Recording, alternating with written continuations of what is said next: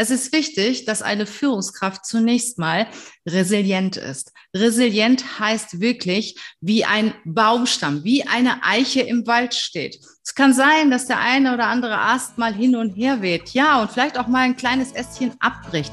Nur der Baum steht. Der Baum ist fest verwurzelt. Hey, ho, willkommen zur Show. Leadership is a Lifestyle direkt in dein Ohr. Ganz egal, wo du grad bist, ganz egal, was du grad machst. Das ist alles, was du wissen musst, zusammengefasst. Du willst nach oben oder dass alles so bleibt. Du willst ein bisschen glücklicher oder erfolgreicher sein. Du willst, dass du Ziele erreichst. Dann nimm dir doch die nächsten Minuten für dich Zeit. Denn das ist, was Leadership is a Lifestyle heißt. Schön, dass du heute wieder dabei bist in meiner Show. Ja, heute gibt es eine Impulsshow und zwar über ein Thema, ähm, über das ich mich diese Woche schon ein bisschen aufgerieben habe und immer mal wieder. Und ich möchte es gerne mal ansprechen mit dir in meinem Podcast, meinem YouTube-Video. Und zwar geht es um dieses leidige Thema Wertschätzung. Fragst du, ein Mitarbeiter, eine Mitarbeiterin, was ist dir wichtig bei deinem Arbeitgeber? Was ist dir wichtig von deinem Chef zu bekommen? Ja, du bekommst in 90 Prozent der Fälle die Antwort, ich möchte gerne, dass mein Chef wertschätzend mit mir umgeht. Ich bin nun einige Jahre im Geschäft und jeder möchte natürlich nett, freundlich, äh, zuvorkommend behandelt werden, Anerkennung haben, Lob haben, gesehen werden und interessante Aufgaben bekommen. Nur ist Wertschätzung wirklich die wichtigste Kompetenz einer Führungskraft? Ich sage nein. Und ich sag dir auch, warum. Jetzt stell dir mal vor, du hast einen Chef, der, ich sag mal, sehr nett ist, sehr wertschätzend ist, der aber selber mit sich eigentlich überhaupt nicht im Reinen ist. Der ist so schüchtern, er trifft keine Entscheidungen, er bringt deinen Bereich nicht nach vorne, er ist einfach nur nett. Ist es das, was Mitarbeiter wirklich wollen? Und ich sag dir nein. In meiner Wahrnehmung ist die wichtigste Kompetenz einer Führungskraft erstmal Selbstmanagement und Resilienz. Was bedeutet das? Auf eine Führungskraft prassen viele Themen ein, jeden Tag privat, beruflich. Ich kann dir von mir erzählen, im letzten Jahr ist ja mein, mein Partner sehr krank geworden und ich kann dir sagen, wenn auf der einen Seite du ein familiäres Thema hast, zum Beispiel einen kranken Partner, ein krankes Kind, ähm, auf der anderen Seite passen dann viele geschäftliche Themen auf dich ein und du kommst gar nicht mehr damit klar. Du kippst um wie ein Grashalm bei einem Windstoß und schaffst es auch nicht alleine wieder aufzustehen, dann wirst du es nicht schaffen, dein Team, deinen Bereich erfolgreich zu führen. Mag sein, dass du dann nett bist dass du wertschätzend bist. Aber das reicht lange noch nicht. Es ist wichtig, dass eine Führungskraft zunächst mal resilient ist. Resilient heißt wirklich wie ein Baumstamm, wie eine Eiche im Wald steht. Es kann sein, dass der eine oder andere Ast mal hin und her weht. Ja, und vielleicht auch mal ein kleines Ästchen abbricht. Nur der Baum steht. Der Baum ist fest verwurzelt.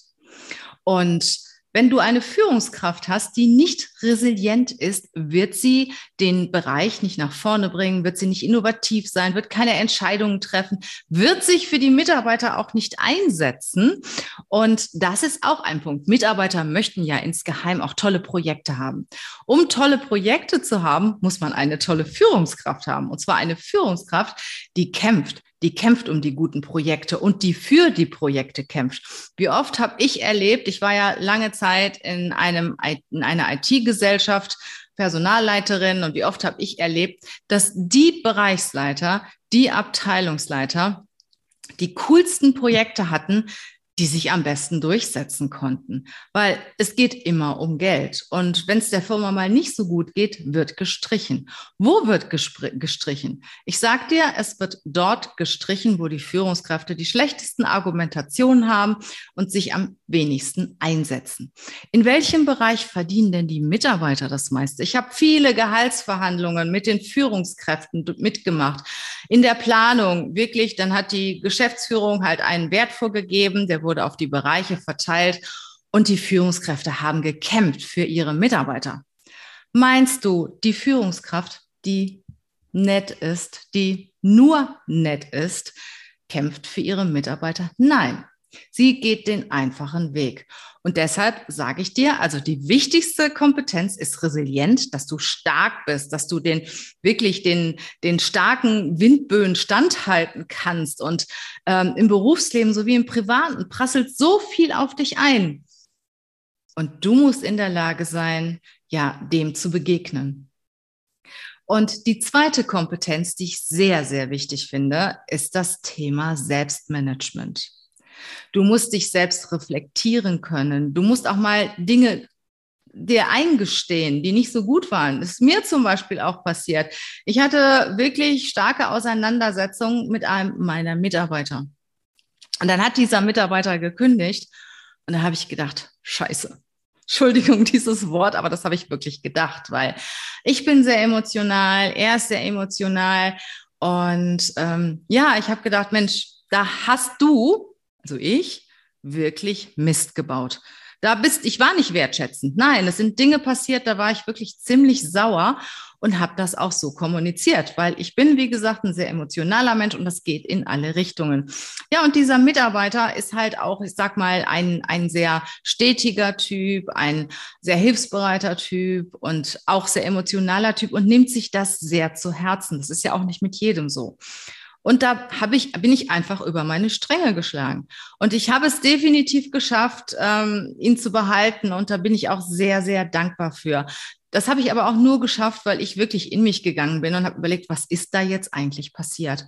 Wir haben Gespräche geführt und ich bin so glücklich, glücklich dass äh, ja mein Kollege weiter an Bord ist und mich weiter unterstützt und er weiß das auch und ähm, das passiert aber auch nur, weil ich auch sagen kann, hey, du machst auch Fehler. Was hast du jetzt gut gemacht? Was hast du jetzt weniger gut gemacht? Ich reflektiere mich selber und gehe dann wieder los. Und äh, natürlich ist es gut und schön für die Mitarbeiter, wenn sie freundliche, wertschätzende Chefs haben. Das kommt aber von alleine. Ich sag mal, wenn man selbst in sich ruht, wenn man selbst reflektiert ist, wenn man selbst gegen diese, ich sag mal, Anstürme von außen standhalten kann oder Angriffe von außen. Und sie kommen jeden Tag. Manchmal denke ich, das ist nur bei mir so. Aber das ist überall so. Der eine hat mehr, der andere hat weniger. Ich sag mal Stress, Angriffe, Konflikte, ähm, obwohl man das gar nicht unbedingt will oder obwohl ich das auch gar nicht unbedingt will. Aber es kommt so viel, es prasselt so viel auf einen ein aus allen Richtungen. Und wenn du aber in Balance bist, wenn du entspannt bist, wenn du in ich sag mal, in Leichtigkeit lebst, wenn du wirklich in der Lage bist, das Thema anzunehmen und dir das anzuschauen und ja ganz ruhig und in Balance dir überlegst, wie reagiere ich darauf, dann gehst du ja ganz anders auf deine Mitarbeiter zu. Dann wirst du auch freundlich und wertschätzend sein. Aber vorgelagert ist, dass du wirklich mit dir im Reinen bist, dass du resilient bist, dass du in Balance bist und dass du sehr, sehr selbstreflektiert bist. Und dann bist du in, aus meiner Sicht am besten freundlich im Umgang und klar in der Sache. Ich mag das auch nicht immer strahlend durch die Gegend zu laufen und sagen, hey, ihr seid alle so toll und äh, global galaktisch ist alles super. Nein, sondern wirklich ganz gezieltes Feedback geben. Und das Feedback sollte sein, wirklich klar in der Sache und freundlich im Umgang.